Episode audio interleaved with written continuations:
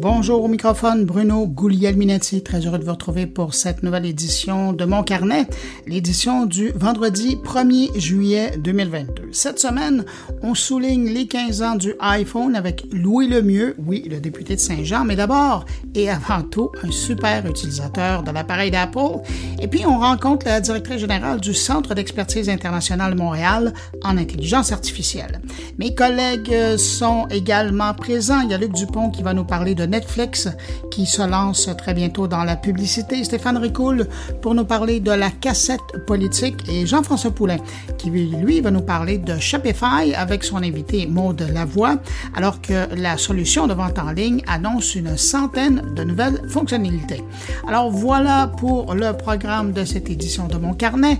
Maintenant, je prends quand même un instant pour saluer cinq auditeurs de mon carnet. Salutations toutes particulières à Ariane Cipriani, Sarah Thibault, Moro Della Vedova, Camille Benoît et Francis Grignon. À vous cinq, merci pour votre écoute et puis merci à vous que je n'ai pas nommé, mais qui m'accueillez en ce moment entre vos deux oreilles. À tous, je vous souhaite une excellente écoute.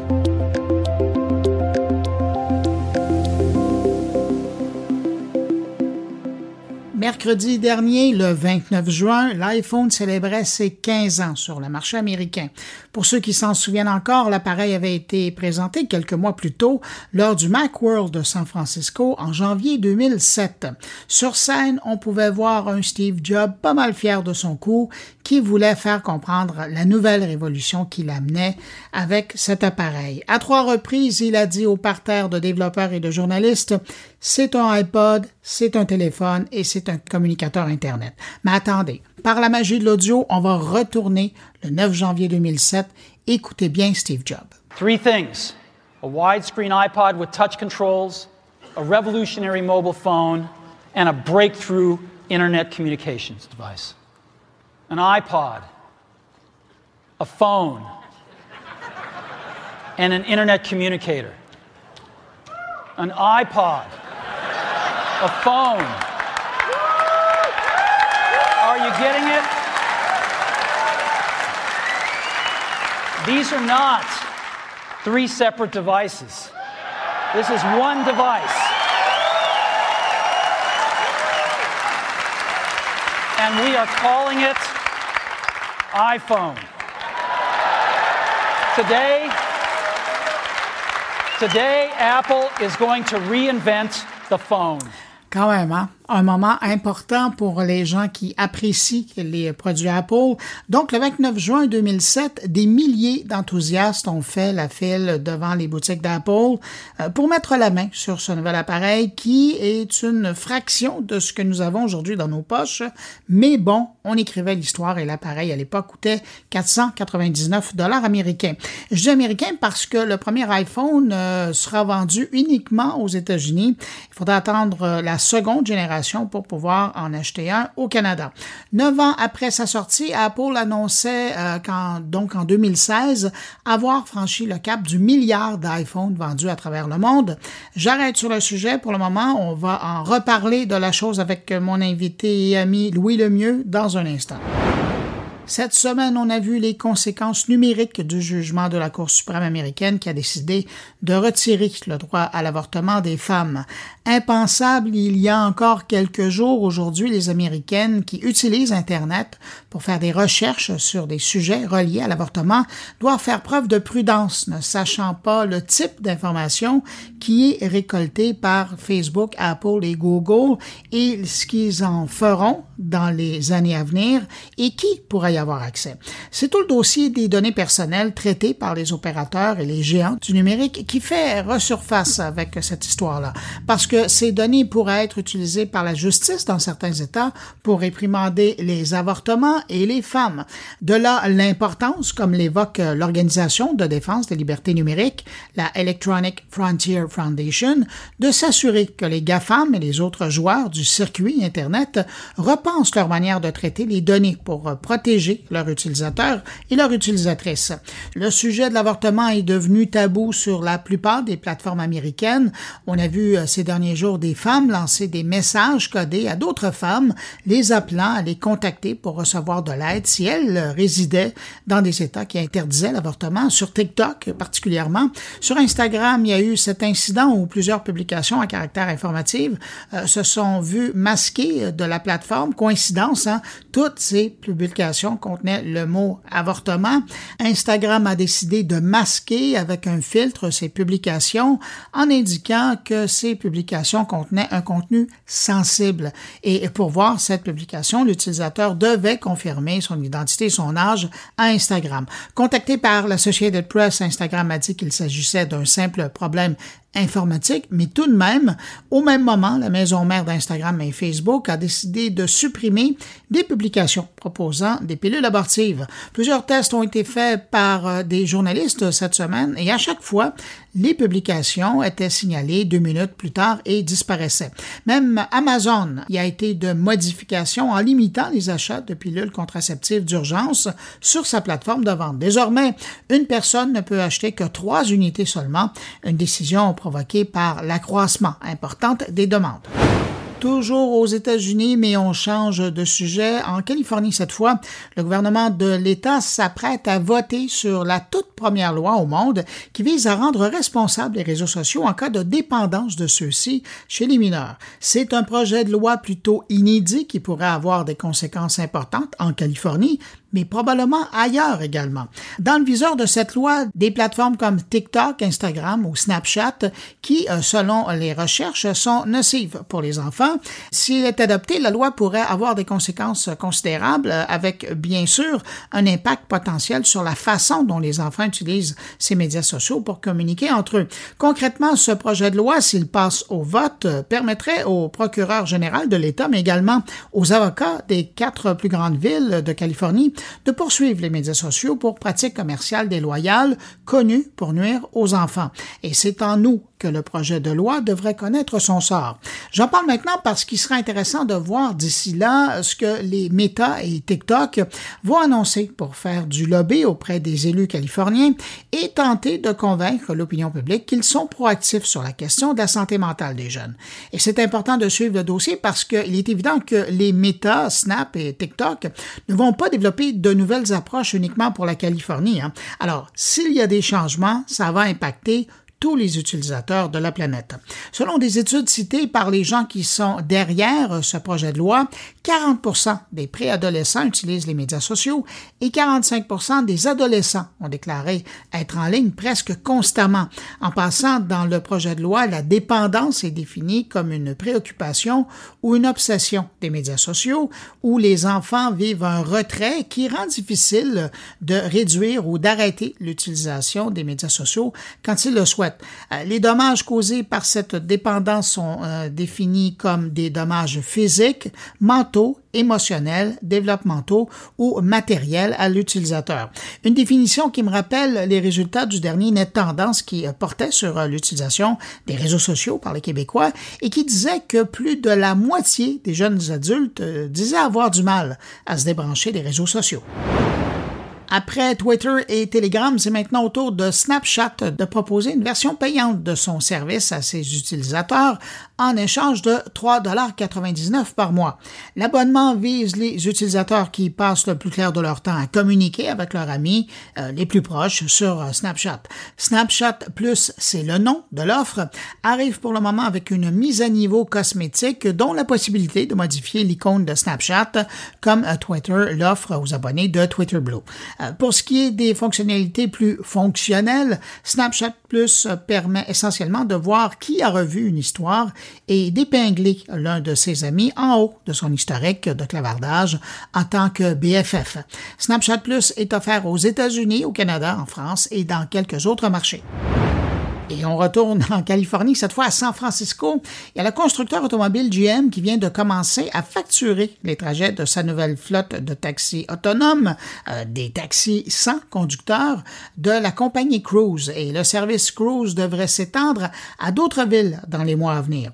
Pour le monde de la voiture, du transport en commun, c'est un moment historique, hein, on pourrait dire, et sûrement annonciateur de ce que sera notre futur dans le domaine. Aujourd'hui, on compte encore très peu de joueurs d'entreprise avec des véhicules entièrement autonomes, donc sans conducteur sur la voie publique, et encore moins qui font payer les trajets à leur clientèle. La plupart euh, sont encore en rodage, en version bêta si vous voulez, et offrent le parcours euh, gratuit aux passagers en échange de leurs commentaires ou même de leur présence à bord. Alors risque et péril? Mais dans le cas de GM, le service Cruise a eu la permission de lancer officiellement son service commercial. En apprenant cette nouvelle cette semaine, j'ai une pensée pour tous les clients de taxi qui, depuis la pandémie, peine lorsque vient le temps de trouver un taxi. Tout un défi le matin en semaine à Montréal et je ne parle même pas de la ville de Québec où c'est encore pire et depuis avant même la pandémie. Imaginez aujourd'hui l'enfer. Avoir euh, des robots taxis en circulation, ça va venir combler un problème de main-d'œuvre et améliorer l'offre, ce qui est une bonne nouvelle. Et j'espère que les TO 2.0 de ce monde, mais particulièrement ceux qu'on trouve au Québec, regardent de ce côté-là dans leur développement des affaires. Il y a du mouvement dans le domaine des plateformes de vidéo à la carte selon la plus récente enquête sur le sujet de Whip Media, une boîte qui œuvre dans le domaine de l'octroi de licences de contenu pour ces plateformes. Il y a le géant Netflix qui est toujours en tête de peloton, mais ses abonnés commencent à en avoir un peu ras-le-pompon. Selon l'étude, 31% des répondants disent que Netflix demeure leur plateforme de référence s'ils devaient conserver qu'une seule plateforme. Ça, c'est une bonne nouvelle pour Netflix, vous me direz, mais c'est quand même une diminution de 10 par rapport à l'année passée. Et, d'ailleurs, parlant de mauvaises nouvelles pour Netflix, 69% des répondants qui étaient des anciens clients de Netflix ont dit que la récente hausse de tarifs les avait poussés à mettre un terme à leur abonnement. Et euh, la dernière mauvaise nouvelle pour Netflix, c'est que bien que Netflix reste la plateforme de référence pour un répondant sur trois, ben Netflix est la plateforme parmi les neuf plateformes étudiées qui offrirait la moins bonne qualité Disney+, HBO Max, Apple TV et même Amazon Prime Video sont maintenant devant Netflix en termes de qualité perçue. Ah là, j'ai une nouvelle très triste pour les philatélistes qui sont à l'écoute. En France, la Poste prévoit lancer son tout premier timbre numérique l'an prochain. Ce timbre numérique viendra remplacer le timbre classique sur les enveloppes, mais pour l'utiliser, vous devrez avoir un téléphone intelligent sous la main. Avec le timbre numérique, il sera possible d'affranchir une lettre à toute heure du jour et de la nuit et de la mettre ensuite à la poste dans une bonne vieille boîte aux lettres. Pour affranchir numériquement une lettre, la personne devra d'abord télécharger l'application mobile de la Poste française et ensuite l'utiliser pour obtenir un code alphanumérique de 8 caractères qui ne pourra être utilisé qu'une seule fois, et un code qui devra être inscrit au stylo sur l'enveloppe. Pour le moment, enfin, lors de sa sortie en 2023, ce timbre numérique ne pourra être utilisé que sur les envois de moins de 20 grammes et à destination de la France. Et je termine ce retour sur l'actualité numérique de la semaine avec ces données qui sont publiées par l'Observateur des technologies médias quatre données intéressantes sur les Canadiens et le numérique. D'abord, eh bien, la croissance se poursuit pour les services de vidéo sur demande par abonnement, la pension Netflix, euh, Disney Plus et compagnie que je mentionnais il y a un instant. Euh, donc, ça se poursuit, cette croissance-là. Mais pour réduire les coûts, près de la moitié des abonnés canadiens de ces services partagent maintenant au moins un de leurs services avec un autre ménage. Autre donnée, près d'un Canadien sur cinq a annulé son service de télévision, pensez au service câble et satellite, et un sur huit n'a jamais eu un tel service. Là, on commence à parler d'un changement générationnel. Bien que Facebook soit le réseau social le plus populaire, ce sont les utilisateurs de TikTok qui déclarent passer le plus de temps à utiliser les réseaux sociaux en général, 17 heures par semaine. Et je termine avec cette donnée qui concerne la marque de téléviseur que possèdent les Canadiens. 30% des Canadiens disent posséder un téléviseur de marque Samsung, 17% disent posséder un téléviseur LG et 12% disent posséder un téléviseur Sony. Comme je vous le disais un peu plus tôt, cette semaine marquait la sortie du tout premier iPhone aux États-Unis et pour souligner la chose, je me suis dit que je devais en parler avec un fin connaisseur. Mon choix s'est arrêté assez rapidement sur Louis Lemieux, député de Saint-Jean aujourd'hui, mais il a été précédemment animateur et journaliste pendant de nombreuses années à Radio-Canada et c'est là, pendant de nombreuses années également, que j'allais commenter sur son plateau la sortie des divers modèles de l'appareil. Alors pour revenir sur ce moment important, il y a 15 ans. On le rejoint à l'instant en direct de son comté. Bonjour Louis Lemieux. Bonjour Monsieur Googly, comme je t'appelle familièrement. Cher Bruno, heureux de te retrouver ici. Ben, très heureux de te retrouver. Puis je suis sûr qu'il y a bien des auditeurs qui sont contents de te retrouver parce que tu as été un fidèle de mon carnet euh, à une certaine époque où une fois par mois, on te retrouvait avec euh, la francophonie pour parler de technologie. Puis je me suis dit que tu étais quand même la meilleure personne avec qui je pouvais parler de l'arrivée du iPhone dans le paysage il y a 15 ans. C'était comme évident. Alors, Louis Lemieux, 15 ans d'iPhone, ça représente quoi pour toi? Ben, il faut que je préface tout ça en disant que c'est grâce à toi si j'ai fait le, le transfert vers le iPhone parce que j'étais pas juste un abonné, mais un fidèle de BlackBerry, mhm. euh, duquel j'ai eu énormément de mal à me détacher. Et grâce à toi, je me souviens tout le temps, c'était à la sortie du 3G. Euh, C'était-tu le 3GS qu'on appelait à l'époque ou je sais pas quoi? Non, je pense euh, que, que tu m'as dit, ah, mais ça, je connais quelqu'un qui connaît quelqu'un qui pourrait peut-être t'en sortir un aujourd'hui. Puis en sortant du plateau, après avoir fait l'entrevue sur la sortie du téléphone, je suis allé m'en chercher un. Euh, pour moi, il faut, tu sais, c'est un icône, l'iPhone. Il faut pas le voir tout seul comme ça. C'est plus grand que ça, c'est plus gros que ça. Euh, d'ailleurs, je suis encore un nostalgique de Steve Jobs. J'ai beau aimer euh, Apple euh, d'amour, je m'ennuie des présentations des produits par Steve Jobs. Ah, ça remonte jusque là. C'est mon lien, mon lien va jusque là. là. Mais, mais c'est le bidule, c'est la nouvelle, c'est la nouveauté, le téléphone qu'on peut dorénavant appeler intelligent, parce que c'est ce que c'était. Il devenait intelligent. Le BlackBerry était ça. Mais le BlackBerry avait, avait des limites. Je m'ennuie encore de mon clavier de BlackBerry, je m'en confesse. Mais au-delà de ça, on passait à l'ère du téléphone intelligent avec l'arrivée du iPhone. Et, pour moi, comme journaliste euh, et comme personne des médias, c'était euh, comme un cadeau du ciel. C'était la capacité de devenir efficace, de travailler vite, de travailler plus vite, de travailler mieux, d'avoir plus. Bon, il y, avait tous ces avantages-là qu'on pouvait voir au début. Là. Tu, sais, tu vas me dire, ben oui, mais Louis, regarde, au début, là, rentrer sur, euh, sur euh, des, des, des, pages web pour aller chercher des affaires, c'était long, longtemps. Puis, oui, oui, mais c'était déjà un monde de différence avec ce qu'on avait avant. Et, et c'était une promesse, et et ça l'est encore. On attend le prochain, puis on a hâte de voir ce qu'il y a de plus. Mais c'était une promesse d'avoir des outils à la mesure de nos ambitions. En tout cas, moi, comme professionnel, c'était d'abord et avant tout ça. Euh, et, et ça m'a pas euh, déçu, mais c'est arrivé avec son lot de problèmes. Euh, c'est arrivé avec son lot de complications, de, de, de dommages collatéraux. Euh, c'est fou parce que pas plus tard qu'hier soir, j'étais en train de finir la, la c'est pas une autobiographie, mais c'est un livre de Gilbert Lavoie, un grand journaliste qui a mhm. été entre autres pendant trois ans secrétaire de presse du premier ministre Mulroney et, et qui, qui termine son livre avec euh, vraiment euh, euh, un appel à une certaine normalisation parce que lui considère que l'outil qu'est le iPhone, mais tout ce qui venait avec, puis faut pas oublier qu'on était aux, grandes heures euh, des bouleversements de la télévision en direct, des nouvelles en direct et tout ça. Euh, lui, il voit ça comme une accélération qui était plus problématique qu'autre chose. Euh, puis quand on quand on se dit qu'on vient de sortir, même si on n'est pas complètement sorti d'une pandémie de deux ans et demi maintenant, puis qu'on voit le, les ravages euh, que cette accélération-là a pu faire euh, à l'égard des médias sociaux, euh, à l'égard des décisions gouvernementales. il y avait tellement de décisions qui sortaient tellement vite que le monde avait de la misère à suivre.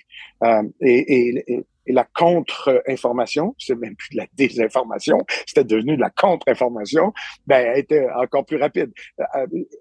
tout ça pour dire que moi, je continue de penser qu'on a gagné au change mais on a trouvé, puis on, a, on, est resté pris avec des problèmes qu'on voyait pas venir. Mais tu sais, j'ai rien inventé. Puis dans, la vraie vie, que ce soit pour Airbnb par rapport au secteur hôtelier, que ce soit par, par rapport à, au, service de taxi avec Uber, euh, il y, a, plein de choses dans la vie que les avancées technologiques ont bouleversé tellement rapidement qu'on s'est retrouvé avec des problèmes qu'on n'avait pas vu venir. Mais ça, euh, s'il n'y a pas de progrès, on n'avance pas non plus, à un moment ah, donné. Tu sais. mais, pour revenir à, l'extrait dont tu parles du livre du journaliste La Voix, qui a longtemps été à Québec aussi, là, à couvrir l'actualité. Politique. Oui, à Québec et à Ottawa, oui. Ouais. Moi, je me souviens d'une entrevue que j'avais faite avec Daniel Lessard. À l'époque, l'iPhone n'était pas encore sorti et c'était euh, ton bon vieux BlackBerry. Et je me souviens, Daniel, Daniel Lessard euh, essayait de me faire dire à quoi ressemblerait la politique plus tard parce que c'était la première campagne électorale où il y avait des correspondants qui étaient en Colombie-Britannique qui relayaient de l'information à un candidat qu'ils avaient pris en scrum à quelque part sur une déclaration qu'un candidat avait faite et on essayait d'embusquer le chef du parti à l'autre bout du pays, tout simplement parce qu'un correspondant, un journaliste avait envoyé la petite citation euh, qui tue là, à euh, son autre collègue qui était à l'autre bout du pays. Évidemment, le chef ni le candidat savaient que cette communication avait été passée, mais ça faisait, c'était de la, la, la, la politique 2.0 qui venait d'arriver et c'est avant l'iPhone, c'est avec le BlackBerry que c'est arrivé. D'ailleurs, la morale de l'histoire de Gilbert Lavoie, c'est de dire, c'est pas de la faute à la technologie, c'est de la faute, puis là maintenant il faut que je m'inclue dans ce lot-là, du politique. Parce que oh, ça nous brûle les lèvres de répondre. Euh, ça nous brûle les lèvres d'avoir une réponse. Mais on n'est pas obligé, Bruno. T'es pas obligé de répondre quand tu sais pas de quoi tu parles.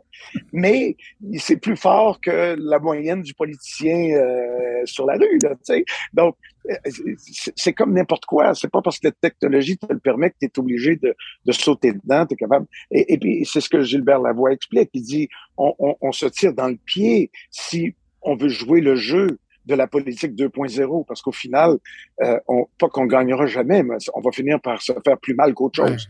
Alors, lui, c'est un appel à, à, à, à, la décélération, à essayer de, de, de ralentir la, la, la, la, réponse politique puis l'action politique euh, médiatique euh, en disant, ben, savez-vous quoi? Je ne sais pas de quoi vous me parlez. Puis vous avez beau me dire que c'est ça la citation, permettez-moi de considérer tous les tenants et aboutissants, puis peut-être que demain j'aurai une réponse ou plus tard aujourd'hui.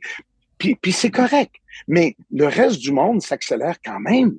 Alors, la politique euh, s'est senti le besoin de suivre, mais tout s'accélère. Tu sais, moi, je me plaignais, écoute, avant les iPhones, je me plaignais, puis je me plaignais quand mes, mes, affectateurs, à l'époque où j'étais journaliste, me disaient, OK, là, c'est le budget, là, tu vas aller t'asseoir avec une famille qui écoute le budget, puis tu vas nous rapporter ce qu'elle pense. OK, c'est beau.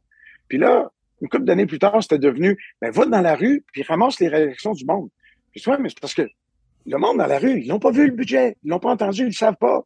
Ouais, mais tu leur diras. Ben oui, mais je ne sais pas bon plus, je, suis dans la rue. Tu sais. Alors, puis la télévision directe, c'est devenu ça, dans le fond. Tu sais, un des effets les plus pervers de, de, de pas juste du iPhone, mais, mais de tout ce dont on parle, c'est que ceux qui nous, en ce moment, transmettent l'information, sont de moins en moins des journalistes et plus en plus des leaders d'opinion, des chroniqueurs, euh, des, des, des, des, gens, des ex, là, que pour, le, pour, oh, faire plaisir à Simon du Rivage, des, des ex, qui, qui nous donnent leur interprétation de ce que sont les faits, sans nous dire au préalable ce que sont les faits.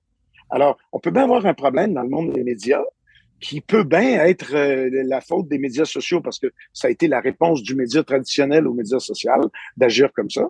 Mais là, on n'est comme le chien qui court après sa queue. Là. Et puis, euh, le téléphone ne fait que, pour reprendre les mots de Gilbert Lavoie, accélérer ce processus-là. Euh, à un moment donné, il va se passer quoi? Je ne sais pas, c'est toi le visionnaire, c'est toi qui es capable de regarder en avant dans ta boule de cristal, je ne sais pas. Mais c'est étourdissant. Je peux te dire que c'est étourdissant dans la vie, dans la peau du politicien que je suis depuis quatre ans c'est un peu malade, mais j'avais déjà tout bon excessif compulsif que je suis, euh, attrapé la piqûre de répondre au Twitter euh, pendant les pauses publicitaires à mon émission, puis euh, d'être en train de gérer deux, trois bebelles en même temps. Donc, tu sais, on, quand on est, quand on se sent porté par ça, on, on, veut être emporté, on veut pas abandonner. Et puis, puis, puis, dans le monde politique en ce moment, c'est devenu euh, pas un problème, c'est devenu une réalité à laquelle on est tous confrontés, puis avec laquelle il faut vraiment agir avec une, avec une tête froide des fois. Tu sais, c'est toi qui m'avais expliqué euh, que dans, tu m'avais dit une fois dans une chronique à RDI, tu avais dit, ah, mais Louis, c'est, Internet, là, il y a autant de bons que de méchants, il y a autant de mauvais que de bonnes choses. Il faut juste choisir ce qu'on veut là-dedans, puis pas trop, pas trop euh, se laisser emprisonner par le reste. Je pense pas qu'il y a beaucoup de monde qui sont capables de faire la part des choses, de trouver l'équilibre, de s'en servir. Dans la vie, moi, je dis toujours qu'il faut profiter au lieu de subir. Je dis ça pour tout. Je dis ça en amour, en couple, en politique, en, n'importe quoi. Il faut profiter au lieu de subir. Mais là, moi, je profite du iPhone encore, du iPad, la montre, du, Apple TV x6, euh, donc tout ça. Et puis, j'essaye de pas trop le subir. Ce qui fait que hier, quand tu m'as écrit, ça a pris deux, trois heures avant que je te réponde. oui, mais c'est ça, mais c'est aussi de choisir ce qu'on fait avec ces appareils-là. Parce qu'ils sont là, ils existent, mais c'est pour ça que moi, j'en parle rarement, mais moi, tout ce qui est notification, j'ai enlevé ça de mon téléphone il y a très longtemps. Et il y a jamais, mon téléphone ne va jamais me déranger. C'est pas vrai, il y a une exception. Il y a mes enfants puis ma blonde. Mais euh, que ce soit le travail, que ce soit les clients, que ce soit des gens que je connais, les notifications, ça passe pas, ça s'arrête sur l'appareil. Et quand je décide que c'est le moment de me pencher et de regarder si quelqu'un veut me parler, ben c'est là que je le vois. Au grand détriment des recherchistes. C'est très sage. Oui, oui, c'est très très sage. Puis dans le fond, euh, pour, pour euh, peut-être donner un petit peu de, de comment je ça, pas de, de mon expérience ni de conseils, mais ma vision des choses, c'est que c'est la montre qui est devenu le partenaire idéal du téléphone, justement pour que les notifications, parce que il y, a quand même des choses qu'il faut que je laisse passer euh, jusqu'à ma montre comme euh, comme député là, parce que le lendemain il est souvent trop tard. Mais donc c'est plus doux, c'est plus subtil, c'est mieux contrôlé. La montre te permet des notifications que, bon. Mais mais c'est vrai pour tout le monde. Euh, tu sais, toi tu dis ma blonde, mes enfants. Euh, il y en a d'autres, si c'est le bureau, après cinq heures, ils veulent plus rien savoir. Euh, puis c'est correct parce que ça fait partie maintenant des grands débats de société. Est-ce qu'on devrait avoir le droit de se déconnecter? Et, même, la réponse, c'est oui. Et, tu dis ça, Louis, euh, chez certains employeurs maintenant, j'ai commencé à voir ça apparaître. Quand tu, quand tu écris à quelqu'un hors des heures de travail, si tu es sur le réseau interne de l'entreprise, il y a un petit message hein, qui va sortir en te disant que tu écris à cette personne-là hors des heures de travail. Mais ça, c'est sain, ça, pour la santé des gens. évidemment, bon, ça affecte pas le vécu des députés parce que un député, ça travaille 24 heures sur 24. Hein? C'est ça qu'on dit. Ah, ben, ce qu'on venait de dire, ce que j'ai entendu, moi, c'était des plantes vertes. Mais ça, c'est mon ex-collègue Claire Sanson qui, dans toute sa fougue, en sortant du Parlement, s'est assuré de faire le plus de bruit possible. Effectivement, ça, je peux te dire que ça travaille fort, un député. Mais puis pour en venir à l'objet de notre conversation, ça serait pas la même chose s'il n'y avait pas ces outils-là. Tu sais, quand on est en chambre, là, faut pas croire que les 124 trop de députés écoutent le, député qui parle pendant des heures et des heures et des heures. C'est, un peu, euh, c'est pas un jeu de con, mais c'est un peu euh, par la force des choses que les députés euh, prennent la parole. Euh, c'est minuté, c'est organisé. des fois, tu voudrais parler, puis ton parti a plus de temps de parole. D'autres fois, tu voudrais pas parler, mais ton parti te dit, regarde, il faudrait que tu me fasses 10 minutes là-dessus dans ce débat-là. Bon. Mais là où je veux en venir, c'est que quand on est en chambre ou en commission, particulièrement vrai pour un député du gouvernement en commission, parce que mm-hmm. c'est l'affaire du ministre, est pour voter, alors que de l'autre côté, ils sont là pour poser des questions, sont un peu plus, euh, euh, un peu moins disponibles. Mais c'était pas du téléphone, moi, je me, à chaque fois que je sors mon téléphone au Salon Bleu, je me dis tout le temps, mais qu'est-ce qu'il faisait il y a 30 ans? Qu'est-ce qu'il faisait avec tout ce temps-là il y a 30 ans? Il écoutait pas plus, je suis certain. Donc, à quelque part, il devait faire quelque chose. Et j'ai entendu parler de, de cruciverbistes qui sont devenus très, très bons à faire des mots croisés pendant des années. J'ai entendu parler de plein de choses. Mais, mais effectivement, il y a des moments où si ce n'était du téléphone puis de la tablette, tu serais comme un prisonnier dans une cage, là, tu sais, je veux dire, c'est, c'est... Alors, ça a permis plein de choses mais c'est comme tout le reste, ça dépend comment c'est utilisé. Euh, tu as, eu des bons, des bons conseils tout à l'heure par rapport à, comment on s'en sert. Euh, moi, ce que ce que j'aime de, de la partie techno de l'affaire, c'est les possibilités. J'essaie des fois, puis peut-être que toi tu vas me le dire, d'imaginer combien de pourcentage du, du de la puissance, du potentiel de la machine j'utilise. Euh, on peut le voir de deux façons. On peut le voir à partir des applications qui simplifieraient ma vie, puis de la capacité de calcul de la machine. Mais je suis certain que mon iPhone, euh, celui que j'ai aujourd'hui, là, euh, il, est, euh, il est plus fort que ce qui faisait rouler le métro en 67. Oh, il est, plus fort que ce qui a lancé la première fusée euh, sur la Lune. voilà. alors, pourquoi on prend tout ça? Je veux dire, moi, donne-moi plus de batterie, plus de signal, puis le reste, je pense que je suis correct. Mais effectivement, il n'y a pas de limite. Et c'est la beauté de ce pas de limite-là qui me fascine, qui me passionne, qui m'attire. Je veux je veux pas découvrir des limites. Quelqu'un les découvre pour moi, puis je vais embarquer dedans. Mais je, me dis, je pourrais encore aller plus vite, plus loin, plus efficace, plus mais, mais encore, encore maintenant, genre le prochain iPhone, le 14 qui va sortir, t'as hâte de découvrir il va ressembler à quoi? OK, je vais te faire, je vais te faire une confidence. Je m'en vante pas, mais j'ai sauté quelques iPhones. Oui, mais ça, c'est normal. C'est ça. Bon. C'est presque d'être éco-responsable. Mais je suis pas capable de sauter les iPads. Je suis tombé en amour avec l'iPad Pro, le gros format, mm. le premier qui est sorti. Et, ça a changé ma vie à cause du clavier, à cause de la capacité de transmission. Oui, c'est un ordinateur, on s'entend. Oui, oui, c'est ça. Et je tombe en amour avec. Mais là, j'attends le prochain, mais là, je vais faire, et ça fait un an et demi que j'y pense, parce que ça fait deux ans que j'ai celui-là, ils en ont pas sorti beaucoup des iPad Pro récemment. Euh, et, et je vais passer au petit format parce que j'ai découvert en allant magasiner euh, chez Apple où je vais au store où je vais régulièrement juste pour être sûr de rester à mode. j'ai été voir et le clavier parce que moi j'ai des gros doigts puis je, je, travaille pas à deux doigts comme certains technos que je connais là, mais je travaille à, dix doigts sur, sur le clavier. Le clavier est exactement le même format contrairement à ce que j'imaginais. C'est juste les boutons de gauche et de droite qui sont plus plus petit. Donc, à l'aveugle, quand tu fermes tes yeux et t'écris, c'est la même chose. Donc, là, j'ai, je me suis fait la tête, là, la journée qui sort, je commande le nouveau iPad Pro, le, régulier avec le clavier. Et, je te jure, regarde, euh, l'autre jour, je suis parti de Saint-Jean, j'habite à Saint-Jean, je m'en allais à Québec. Ma blonde m'appelle, j'étais rendu à passer Saint-Hyacinthe. Ben, j'ai quand même un trois quarts d'heure, euh, une heure de route de fête, là, tu sais.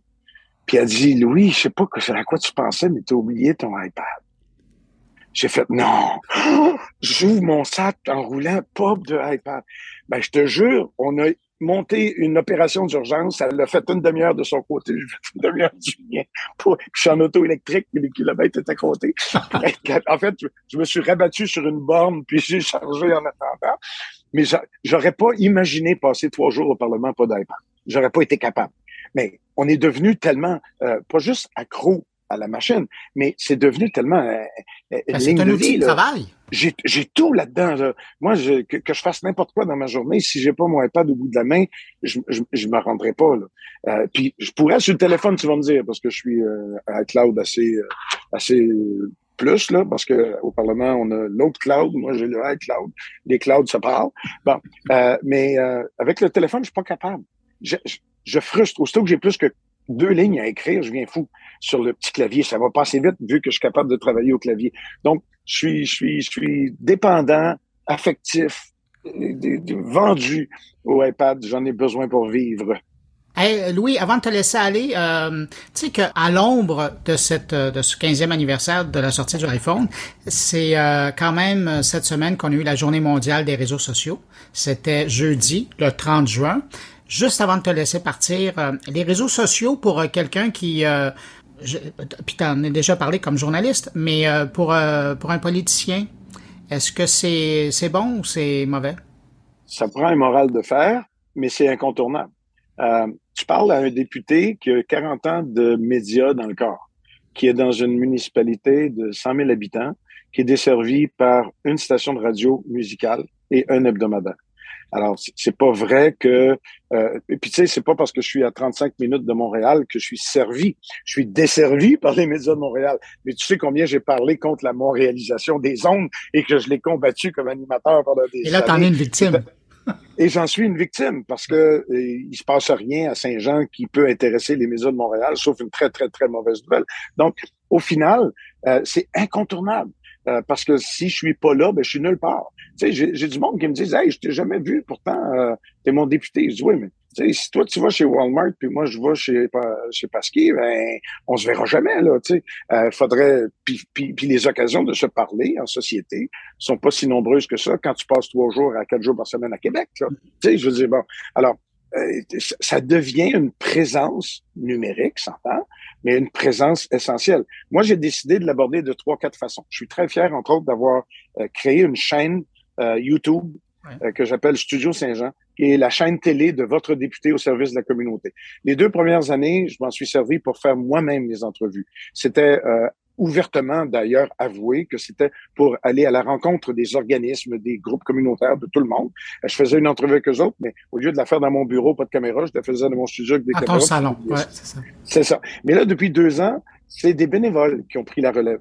Je continue de fournir l'infrastructure, le producteur euh, et le technicien qui organise ça, mais c'est des bénévoles qui font des entrevues. Tu sais que je suis rendu à 150 000 minutes vues sur YouTube.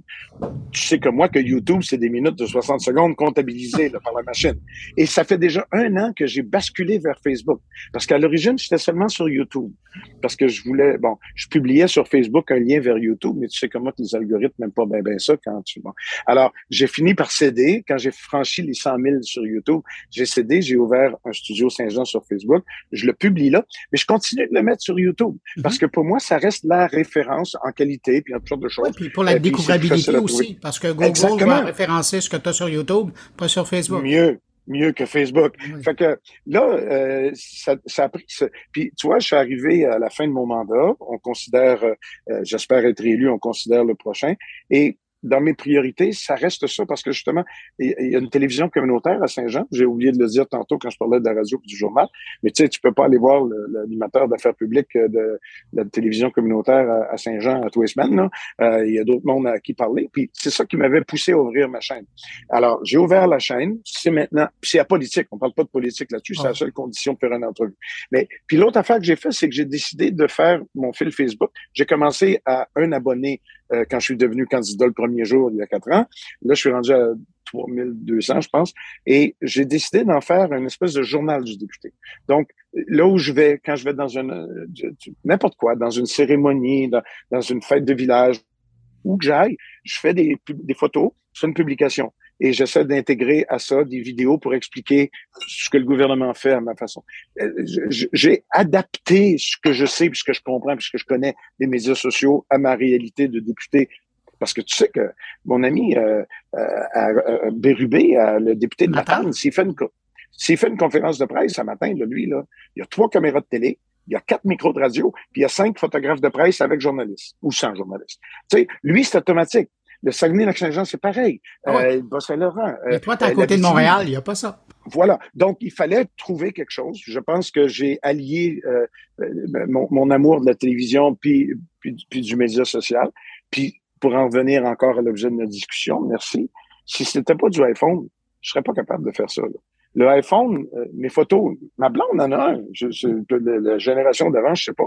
Elle me dit tout le temps, tes photos sont bien belles. Ben oui, mais j'ai le dernier, moi, qu'est-ce que tu veux? Mais, mais tu sais, je, je fais pas de la modification, là. Je, je l'arrange pas, la photo, là. J'en, j'en fais plusieurs, je choisis les meilleurs, je les mets. Mais j'ai, j'ai, j'ai la facilité d'être capable d'en faire. J'écris ça dans l'auto avant de repartir. Je vais au marché à 9h, à 9h30, ma publication est en ligne.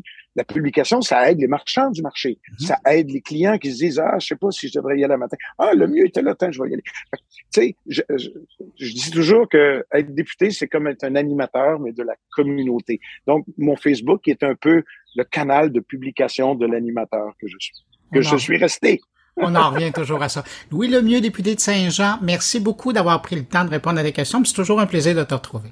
Monsieur G, je m'ennuyais, mais j'osais pas t'appeler pour pas faire de pression politique, mais tu m'appelles quand tu veux, ça va me faire plaisir. C'est gentil, puis ben, je te souhaite une bonne campagne. Ah, c'est parti déjà, je m'amuse. Ça va être long, par exemple, là, mais c'est correct. Un été très occupé et très animé. Ben, courage. Merci, Louis. Bye. Salut, Bruno.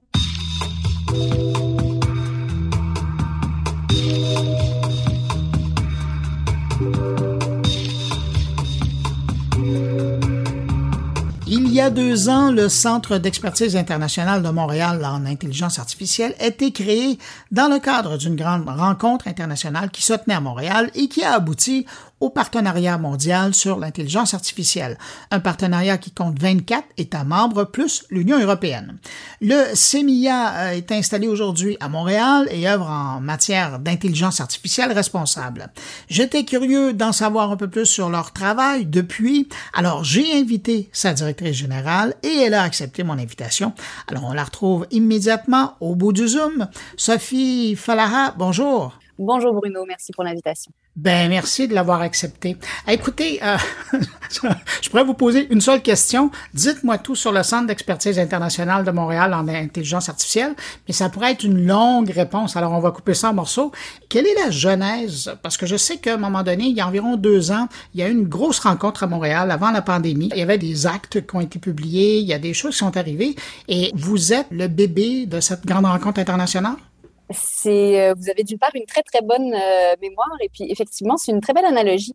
En fait le euh, CEMIA donc parce que le Centre d'expertise internationale de Montréal en intelligence artificielle son petit nom c'est le CEMIA. Et je vous remercie.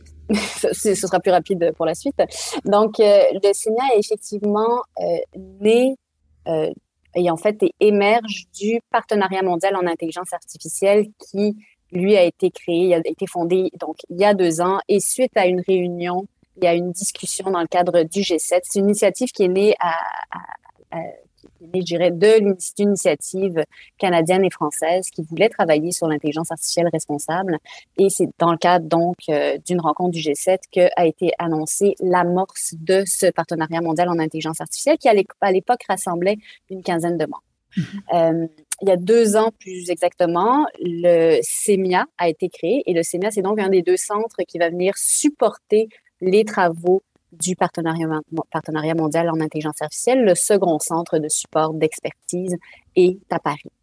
Au jour d'aujourd'hui, le partenariat mondial en intelligence artificielle rassemble 25, 25 euh, membres. Puis c'est autour de la table entre 100 et 150 experts qui ont été soit nommés par les membres euh, du partenariat mondial, soit ont soumis leur euh, candidature et qui travaillent sur des grandes thématiques en lien avec euh, l'intelligence artificielle responsable. Donc, on réfléchit à ben, IA responsable, justement, donc pouvant soutenir la lutte au changement climatique, par exemple, la gouvernance des médias sociaux. On réfléchit gouvernance des données. On réfléchit aussi euh, innovation et commercialisation. Qu'est-ce que ça veut dire l'intelligence artificielle pour euh, euh, l'innovation?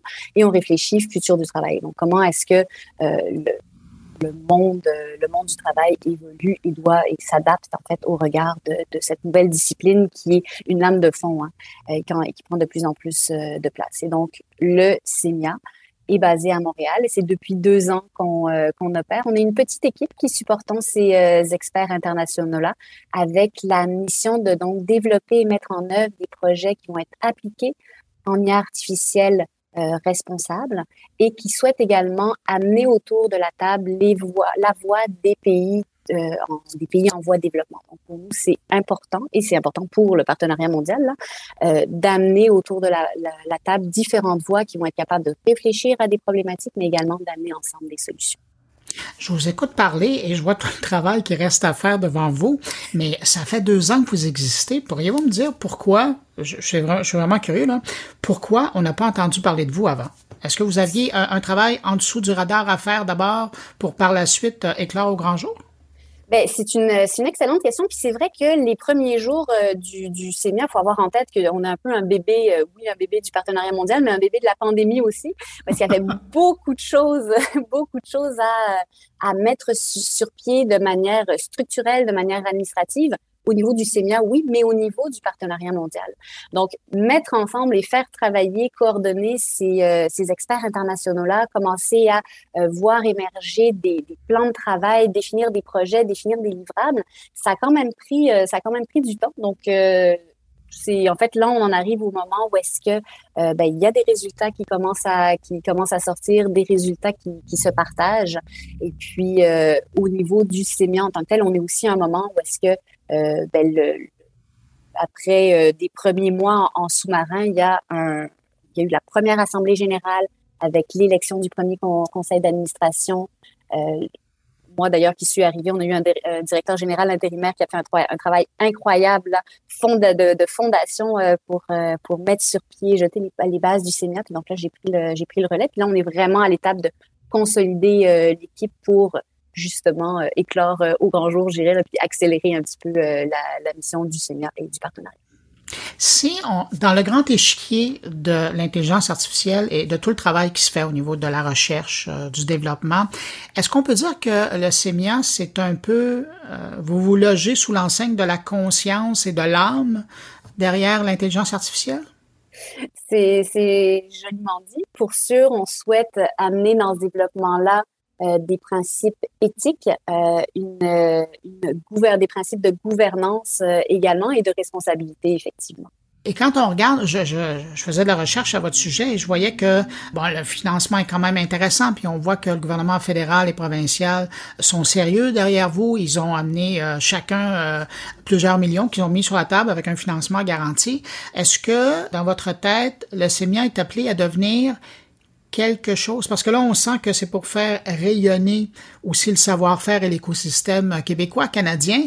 Mais avez-vous l'impression que vous avez aussi une place à développer à l'international? Et peut-être tranquillement, pas vite, aller chercher, euh, en termes de financement, on aurait dit d'autres backers financiers euh, qui, qui euh, vont prouver que vous avez vraiment votre place, mais à l'échelon international et pas, et ça n'enlève rien à ce que vous êtes, mais pas que canadiens et québécois. Absolument. En fait, on se voit comme euh, catalyseur de projets appliqués, puis qui dit catalyseur de projets appliqués dit également, dans certains cas, des partenariats et des financements pouvant provenir de, de, de l'extérieur. Puis je vais donner l'exemple d'un projet qu'on qu'on a mené euh, à terme dans le, dans le courant de la dernière année, un projet sur la thématique de justice des données. C'était euh, un projet ben, qui était d'un intérêt international pour plusieurs des membres du partenariat mondial. et il y a le, le Royaume-Uni euh, le Office for AI en, bon français, euh, qui, euh, qui nous a, ben, en fait, on a, soumis une proposition de projet, puis on a obtenu un financement de 2 millions, à peu, environ 2 millions de dollars pour travailler sur cette question de la justice des données et sur la notion également de fiducie des données. Donc, euh, oui, il y a pour nous un rôle d'aller faire un effet de levier. Je parlais tout à l'heure d'avoir des projets qui vont avoir un fort impact. Ben, avoir de l'impact, c'est également être capable d'aller chercher des fonds additionnels pour augmenter l'envergure de nos projets. Et typiquement, sur cette question de euh, ou cette thématique de justice des données, ben, augmenter l'impact en allant chercher plus de fonds pour nous, ben, ça nous a permis d'aller développer des partenariats avec 12 pays en voie de développement, puis des organismes dans 12 pays en voie de développement pour aller travailler avec eux, puis comprendre qu'est-ce que pour eux, ça pouvait vouloir dire le concept de justice des données, puis le ramener à la maison, en guillemets, le ramener à l'équipe de, de, recherche, puis ensuite être capable de développer des euh, guides concrets et appliqués à l'attention des décideurs publics, des développeurs, donc des gens qui codent de l'IA, puis aussi à, l'attention des communautés euh, plus impactées, plus, euh, plus fragiles. J'utilise l'exemple que vous nous avez donné. Euh, là, c'était l'Angleterre qui venait vers vous. Est-ce que vous voyez à moyen terme des dossiers sur lesquels c'est le CEMIA qui va dire on va travailler là-dessus et on va aller chercher des gens ailleurs dans le monde qui vont le faire. Donc, vous seriez le catalyseur, le démarreur de ces projets-là. J'aime beaucoup votre euh, image de votre image et puis votre choix de mots catalyseur parce que c'est exactement ce qu'on souhaite euh, faire et consolider dans les prochains mois, euh, je vais dire les prochaines années, mais les prochains mois parce que ça s'en vient rapidement, ça va vite, ça va vite tout ça. C'est-à-dire que dans le cadre de nos activités, où est-ce qu'on a quatre grands quatre grands programmes autour de les données pour l'IA, le, la lutte au changement climatique, la santé globale, puis tout ce qui est droit humain et gouvernance. Donc, à l'intérieur de ces programmes-là, on cherche à développer, développer des, des, des, idées de projet, puis autour de ces idées de projet qu'on identifie comme prioritaires, lorsqu'on est ben, l'étape d'après est d'aller justement identifier ben, quels vont être les bons partenaires, quelles vont être les bonnes voies à amener autour de la table pour ben, d'une part consolider la proposition de projet, puis ensuite mettre des ressources. Ensuite, ça peut être du financement euh, en fonds, ça peut être du financement en plus en, nature d'équipe de, de, recherche, par exemple. Ça pourrait prendre différentes différentes formes. Mais oui, c'est l'objectif euh, à terme. Et vous le disiez euh, tout à l'heure, vous êtes une petite équipe. Est-ce que ça veut dire que quand vous êtes en train de penser à ces idées-là de recherche, vous êtes ouvert également donc à recevoir des propositions de centres de recherche, de, de gens, je pense à des, des académiques euh, qui, qui seraient dans les, les, universités au niveau de la maîtrise, euh, du doctorat, euh, qui se puis, bon, évidemment puisqu'on est à Montréal, on pourrait penser aux gens du milieu, mais mais donc c'est ça, à penser à des gens qui sont déjà là, qui ont des questions qu'ils veulent soulever mais évidemment qui ont besoin de, moyens, puis aussi de, liens. Dans le cas du milieu, c'est, c'est peut-être plus vrai là, parce qu'ils ont fait leur nom, mais, mais il y a d'autres. Mais dans certains secteurs, ils ont encore besoin d'un coup de main.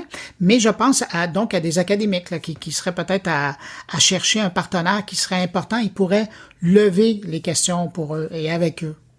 Tout à fait, tout à fait. C'est absolument quelque chose qui serait euh, envisageable. Puis effectivement, le, MILA est euh, bien connu. Par ailleurs, le MILA est d'ailleurs un des membres du, du donc il y a plusieurs euh, collaborations. Il contribue également par ailleurs au partenariat mondial, effectivement d'autres équipes de recherche. Là encore, ça fait partie de notre mission. Si on regarde le niveau Québec-Canada, c'est sûr que ça fait partie de notre mission de bien connaître l'écosystème, de faire des, liens, de le connecter, puis de le faire rayonner à, à, l'international. Et donc, oui, dans le cadre d'un développement de projet, s'il y a une très bonne idée d'une université, d'un groupe de recherche euh, qui soit euh, dans l'écosystème ici, ce sera avec plaisir qu'on réfléchit à une, proposition de projet en commun. On parle beaucoup de ces projets-là, mais de l'autre côté, j'ai l'impression que euh, avec le temps, on va rapidement vous positionner aussi comme un ambassadeur de l'IA à Montréal, parce que en, étant le centre d'expertise international de Montréal, c'est autant de portes, autant de discussions, autant de visibilité que vous donnez au savoir-faire québécois et canadien en la matière. C'est pas rien là. Ben, ce serait là encore, euh, c'est l'objectif, en ce sens qu'on veut effectivement être aussi une vitrine de tout cet écosystème à l'international. Et puis c'est par ces collaborations internationales aussi que c'est dans, certains cas effectivement un rôle euh, d'ambassadeur, de, que de les amener à, à l'international, effectivement.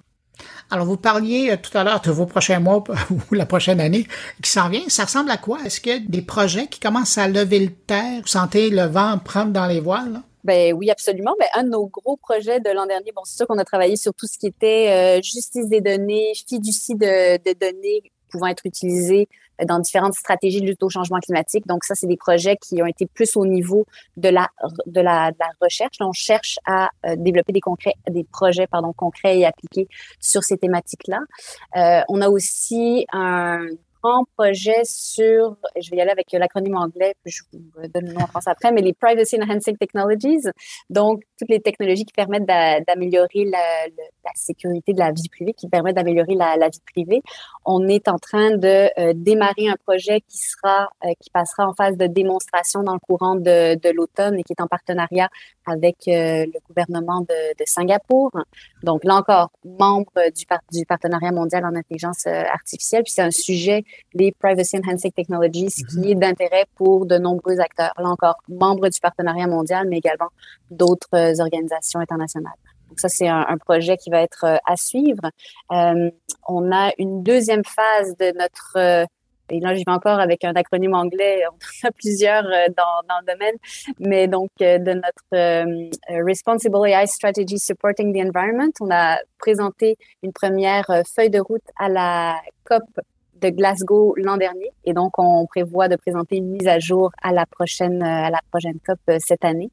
Euh, donc, ce sont des exemples de projets là qui seront à suivre dans la prochaine année. ben, je vous écoute parler, puis on comprend mieux pourquoi que ça fait deux ans que vous travaillez fort et que là, vous commencez à vouloir communiquer là-dessus. Euh, Sophie Fala, je vous remercie infiniment d'avoir pris un peu de temps euh, de votre agenda pour venir nous parler du CEMIA, qui est le Centre d'expertise internationale de Montréal en intelligence artificielle. Merci d'avoir créé le CEMIA parce que ça se dit mieux comme ça. Et puis, ben, je vous dis à très bientôt parce que j'ai l'impression qu'on va se recroiser.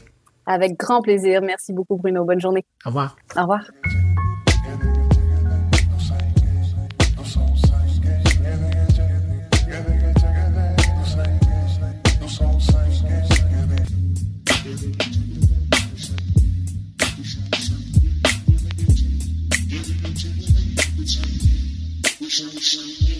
C'est le temps de retrouver mes collègues et on commence par une petite virée du côté de Ottawa où on va rejoindre le professeur Luc Dupont qui s'intéresse à Netflix qui va bientôt faire dans la publicité. On en sait de plus en plus sur la possible aventure de Netflix dans le domaine de la publicité. Netflix qui avait historiquement évacué la possibilité d'offrir un jour de la publicité. Ce qu'on invoquait principalement, c'était l'importance d'avoir un forfait simple et un forfait simple, ça signifiait un forfait euh, sans publicité. Euh, je me permets une petite parenthèse ici en rappelant que très brièvement, il y a quelques années, Netflix avait pensé ajouter de la publicité à son offre, mais qu'on était revenu par la suite sur cette annonce-là en évoquant le fait qu'il s'agissait essentiellement d'une rumeur non fondée. Alors pourquoi soudainement cet intérêt de Netflix pour la publicité, ben, je le rappelle, en début d'année, on a annoncé qu'on avait perdu 200 000 abonnés, je le précise. Ce n'est pas un chiffre qui est colossal, d'autant plus qu'on avait perdu autour de 700 000 clients en Russie à peu près au, même moment. En d'autres mots, si on n'avait pas perdu la Russie, on aurait annoncé toujours une addition de, de clients. Et je me permets aussi de remettre tout ça en contexte. Hein.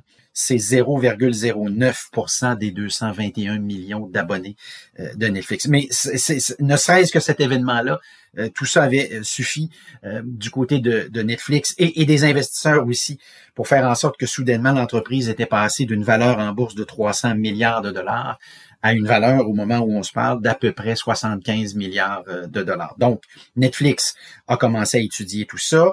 Du côté de Hulu, comme Disney, comme HBO, Max, Peacock, Paramount également, on a déjà des forfaits avec euh, publicité et somme toute ça marche relativement bien.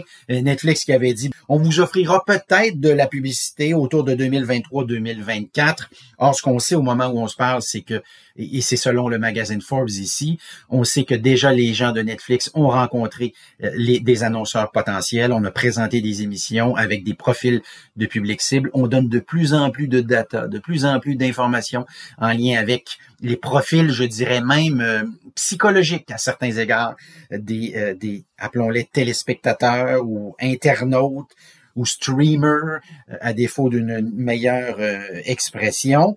Ce qu'on sait aussi du côté de Netflix, et c'est Forrester dans ce cas-ci qui, qui l'indique, c'est que 8% des Français, des Américains et des Britanniques qui ne sont pas abonnés actuellement Netflix disent qu'ils seraient ouverts à l'idée de le faire si on, on offrait un forfait euh, moins dispendieux, même si le forfait en question contenait de la publicité. Puisqu'on parle de publicité toujours, ce qu'on évoque comme possibilité du côté de Netflix, c'est d'offrir cette publicité-là un peu à la sauce YouTube. Alors, je m'explique. La possibilité de passer outre la euh, publicité en appuyant simplement sur un petit euh, sur un petit euh, bouton.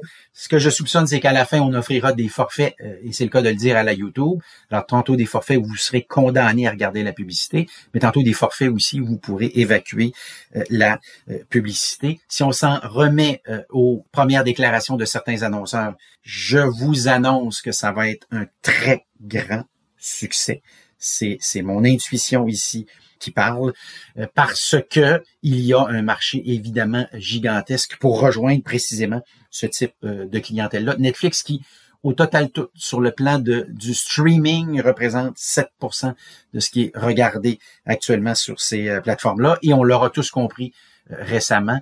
C'est un phénomène qui prend de plus en plus de, de force. Tout, tout va passer éventuellement par le euh, streaming, le sport professionnel, comme la télévision, comme on la connaissait jusqu'à euh, tout récemment et comme on la connaît encore euh, partiellement, il faut bien le, le reconnaître. ce service-là publicitaire sera offert dans un premier temps plutôt aux États-Unis et par la suite on étendra. De la même façon que le, toute la question de la recherche en lien avec les mots de passe au moment où on se parle, le partage de ces mots de passe-là des, des utilisateurs, eh bien, on, l'a aussi dans un premier temps offert dans certains pays. Alors, c'est une approche évidemment qui est classique. On a toujours fait ça dans le domaine du, euh, du, marketing. On identifie un marché X dans un premier temps, on teste et à la lumière des euh, résultats par la suite, on peut ajuster euh, le tir. Donc, ben, ce que je vous annonce essentiellement, c'est que c'est que Netflix va devenir un géant de la publicité. Ce que je vous annonce aussi, c'est que ça va débuter en 2022 et non pas en 2023 ou 2024 comme on l'avait annoncé initialement. Enfin, je soupçonne que dans quelques années, quand on regardera la réaction consécutive à cette perte de 200 000 abonnés de la part de Netflix, donc cette euh, décision d'ajouter l'offre euh, publicitaire à son forfait, eh bien, on dira que c'était un grand moment de l'histoire de Netflix et que, somme toute, somme toute, un événement fort négatif est devenu par la suite une occasion extraordinaire de générer de nouveaux revenus.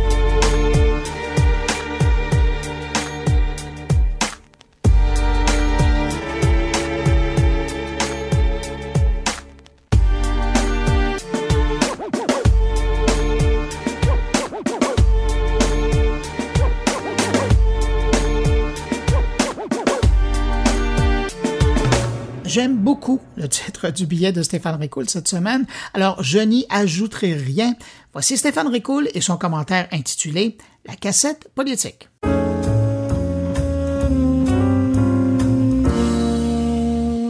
C'est fréquent qu'une personne en politique répète la même cassette, souvent pour camoufler un manque de maturité d'un projet ou du message en lui-même.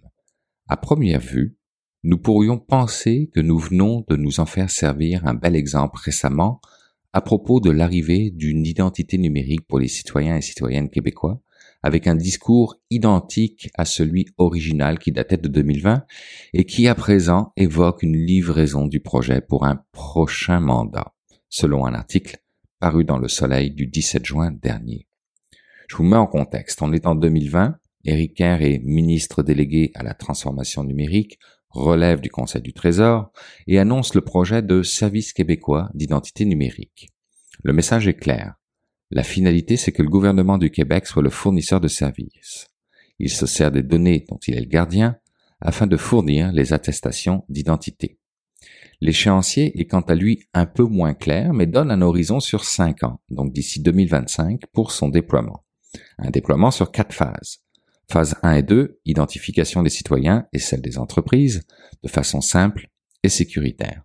Phase 3, élimination complète du papier et du plastique en ce qui concerne les documents liés à l'identité. Et enfin, phase 4, contrôle des données. Depuis, beaucoup de choses se sont passées, dont une pandémie, mais aussi la création d'un ministère et la nomination de Eric Kerr à sa tête.